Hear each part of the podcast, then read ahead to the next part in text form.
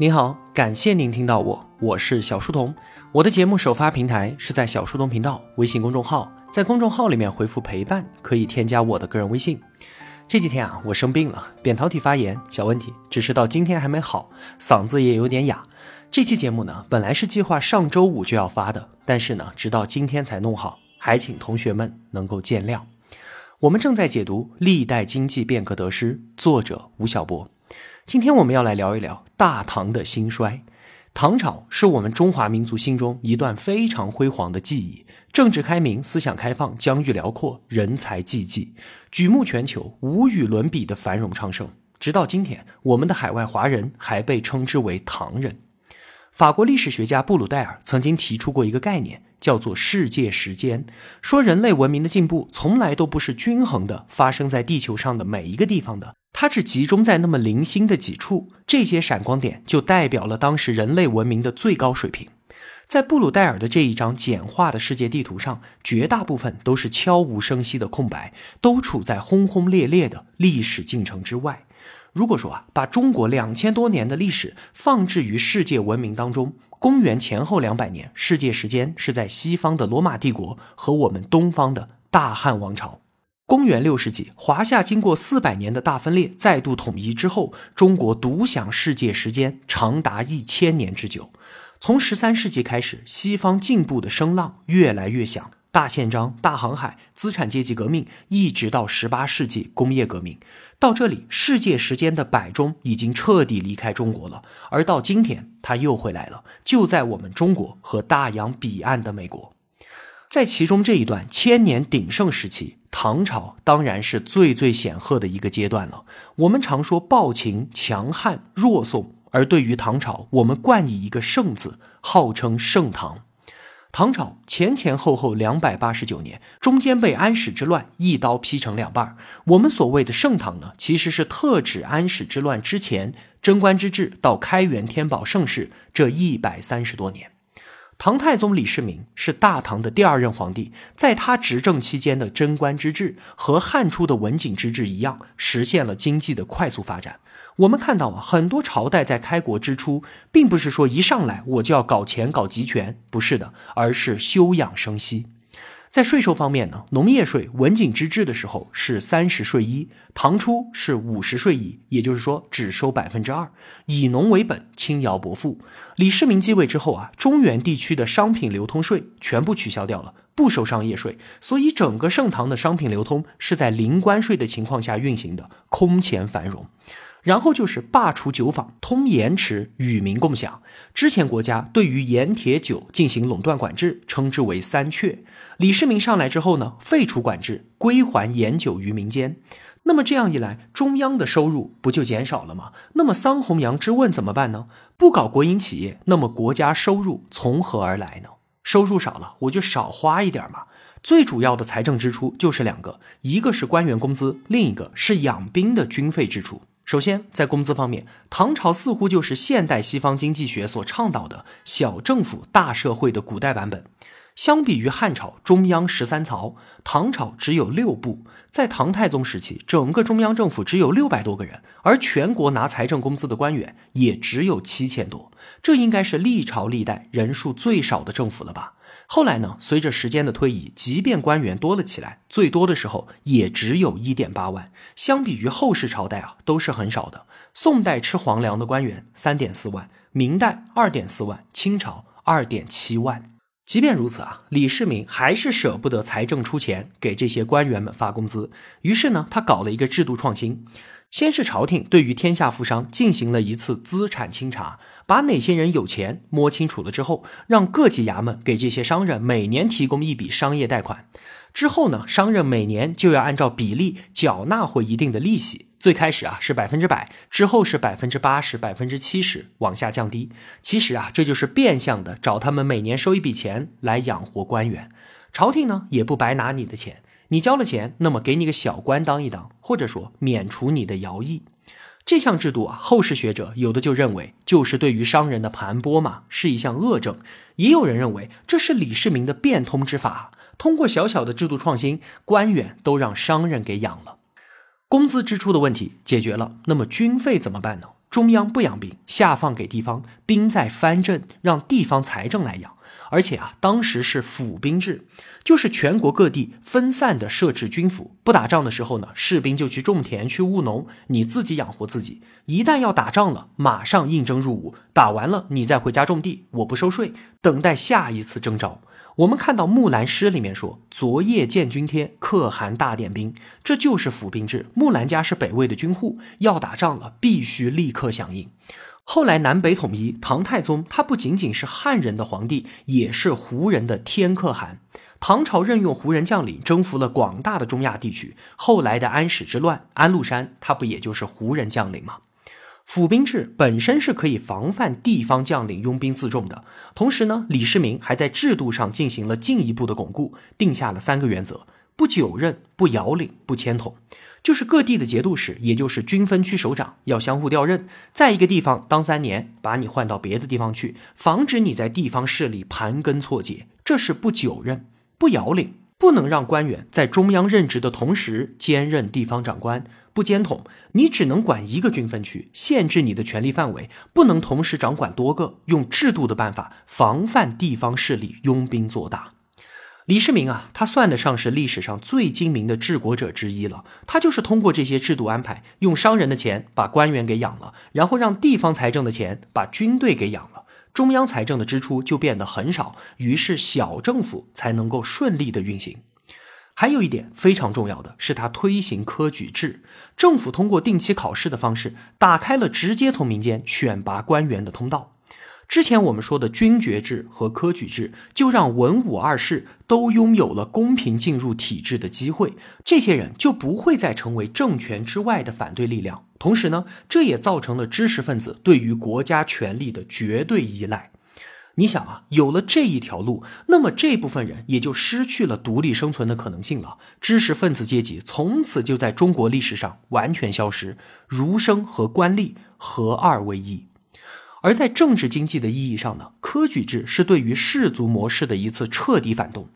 科举制之前怎么选官？推举制，举孝廉嘛，就是当官的推荐其他有学识的人再来做官。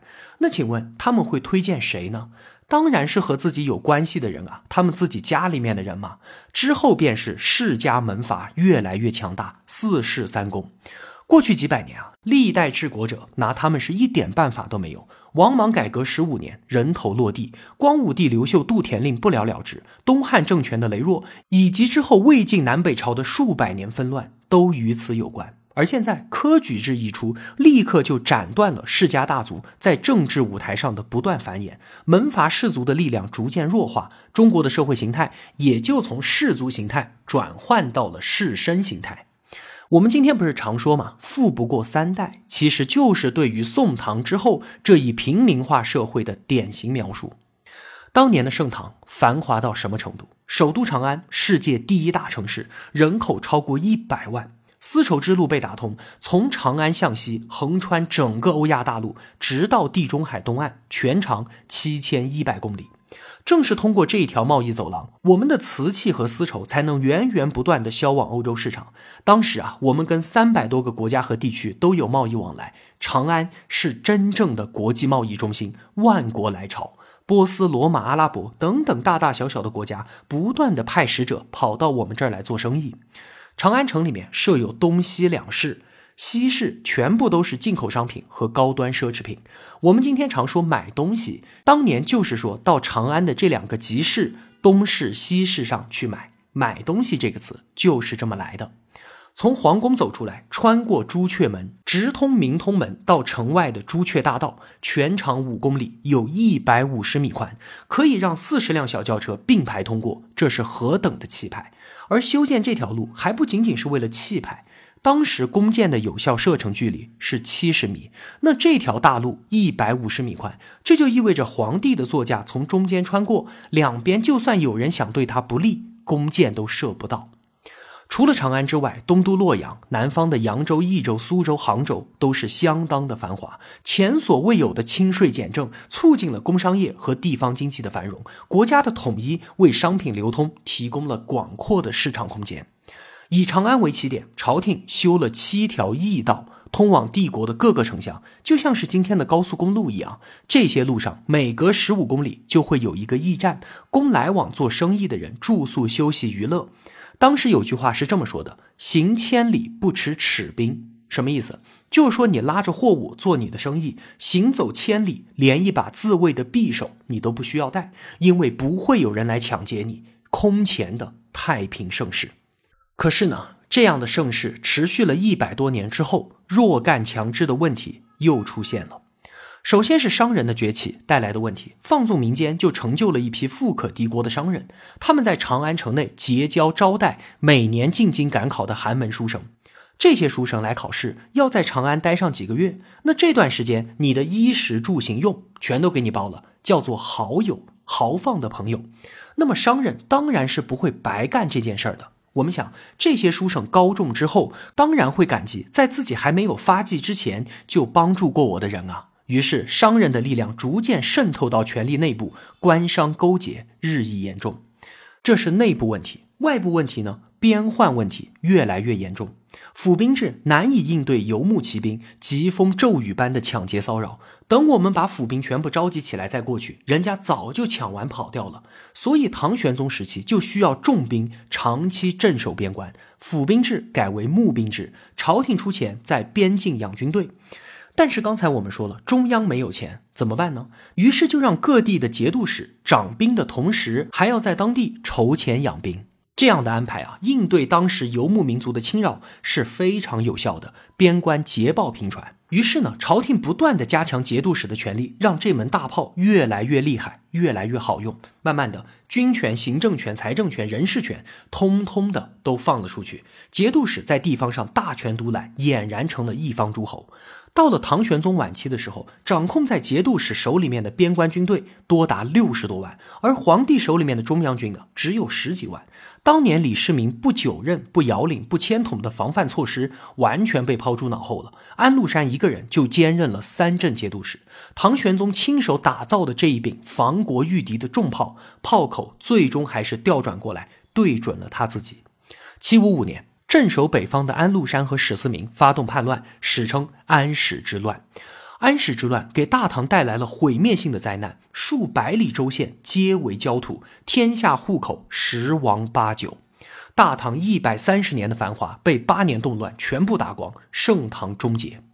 为了平乱，中央急需用钱。怎么办？各项专营政策重新被抬了出来。从此之后，那个开放的、宽松的唐朝政府再也不存在了。中央要钱，要集权，要变法，又重新征收财产税、交易税、商品流通税以及盐铁钱专营。在安史之乱被平定了之后，中央财政大臣刘晏主持了新一轮的中央集权变法。刘晏这个人啊，也是一位少年天才，是整个大唐王朝当中最最年轻的公务员。他从七岁开始就进入仕途了，一路当到财政部长，主管全国财政长达二十年之久。他改变了此前盐铁酒的专营政策，实施的办法是民产官收商销，意思就是说啊，生产交给民间，这样可以保证质量和效率。然后呢，我政府统一收购回来。到这里啊，管仲当年的做法是政府直接拿去卖，统购统销嘛。刘晏不一样，他交给商人去卖，这就相当于是今天的特许经营制度，把生产和销售这两头的利润与民分享，政府呢管控住资源和定价权，获取中间的部分利润。除此之外啊，刘晏还建立了长平仓制度，对于盐、粮食等等这一类重要的商品进行管制，平抑物价，防止商人囤积聚齐，对于国民经济造成冲击。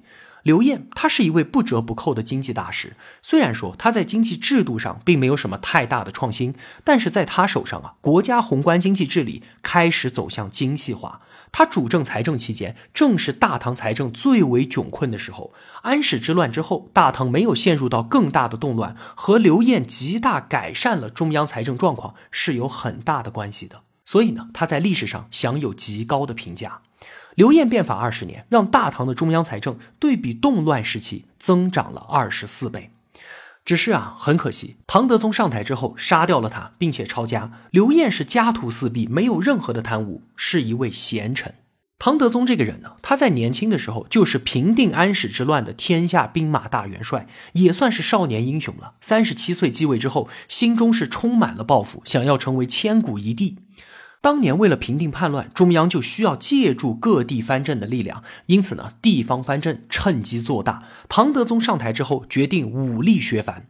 那打仗就需要钱啊！他拿着刘晏变法剩下的钱并不够用，于是鲁莽地扩大深化国家专营政策，尽可能多的从中攫取利润，然后拼命的加税，征收房产税。这还不够，怎么办呢？想到了一条妙计，说长安城里面不是有那些富商吗？他们不是富可敌国吗？虽然经过了安史之乱，但是瘦死的骆驼怎么也比马要大吧？找他们借。怎么借？说你们每家留一万贯钱，其他的全都给我。这哪里是借的样子啊？商人们肯定不干，于是派军队直接上门去拿。这哪里是借？分明就是公然对于民间进行洗劫。前后抢了两次，一共抢了多少钱？两百一十万贯，这相当于当时大唐七年的新增货币发行总量，非常大的一笔财富。随后，唐德宗在京城誓师，打响了武力削藩的战斗，各地节度使联合抵抗。结果呢，唐德宗的中央军屡战屡败。两年之后，长安城都被攻破了，唐德宗被迫出走，无奈下罪己诏，说我打不过你们，不打了，是我错了，以后一切照旧，你们把长安还给我住，其他你们想怎么样就怎么样吧。二十多岁统天下兵马，三十七岁继位，想要当千古一帝的人，把整个长安城的钱全部搜刮在手，都没有削藩成功。从此之后，有唐一代，没有人再敢提削藩二字。中央对于钱、铁、酒等等资源的专营权，全都被迫让渡给了地方。天下三百多个州，只有六分之一还在中央手里面，其余的呢，全部都被地方藩镇控制。政治上的集权丧失了，那么中央财政就变成了讨饭财政，最后沦落到要靠卖官和向地方诸侯索贿才能维持日常的开支。大唐的兴衰啊，将中国历史的大循环再度演绎了一次。历代开国者面对一个两难的问题：稳定与发展。盛唐一百三十多年，商业发达，经济繁荣，但是呢，弱干强支，中央没有钱，商人骄横，地方藩镇出现之后，安史之乱。怎么办呢？中央和地方之间的权力分配问题再度凸现，要金钱，要集权，要变法，要削藩。如果成功了，那就是汉武帝的局面，中央强大，举全国之力办大事儿。但是呢，民间经济相应变得萧条，有产阶级被剥夺，百姓饱受贫困之苦。如果不成功呢，那就是晚唐的混乱局面，地方割据，百姓饱受战乱之苦。最后就只能等待着下一次的循环，在发展和稳定之间重新做出选择。吴晓波总结说啊，中国历代王朝发展到中期都会出现两个经济局面，一个呢是对于土地的需求越来越大，大量的资金被土地捆绑，然后土地兼并不断发生，百姓间的贫富差距越拉越大。另一个就是中央想要集权，就要走盐铁专营的道路，国家垄断民生资源，从中获利。而一旦这么做了之后呢，中央对于专营的依赖度会越来越高，变得越来越贪婪。这个世界上最大的贪婪，并非来自于人，而是来自于制度，是制度的贪婪造就了人的贪婪。当国民经济出现这两个状况，土地兼并造成贫富差距拉大，国家对于资源垄断高度依赖，与民争利严重的时候，那么一旦遇到天灾人祸或者是外强入侵，改朝换代级别的社会大动荡就要发生了。唐灭亡之后，五代十国逐鹿中原，天下愁苦，中华大地等待着下一次大一统的出现，这个就是宋。宋代的王安石变法非常非常的出名。这次变法之前和之后完全就是两个中国，到底怎么回事呢？我们下期节目接着说。好了，今天就分享这么多了。我用跨越山海的一路相伴，希望得到您用金钱的称赞。小店里上了新的商品，也期待您的光临。我是小书童，我在小书童频道与您不见不散。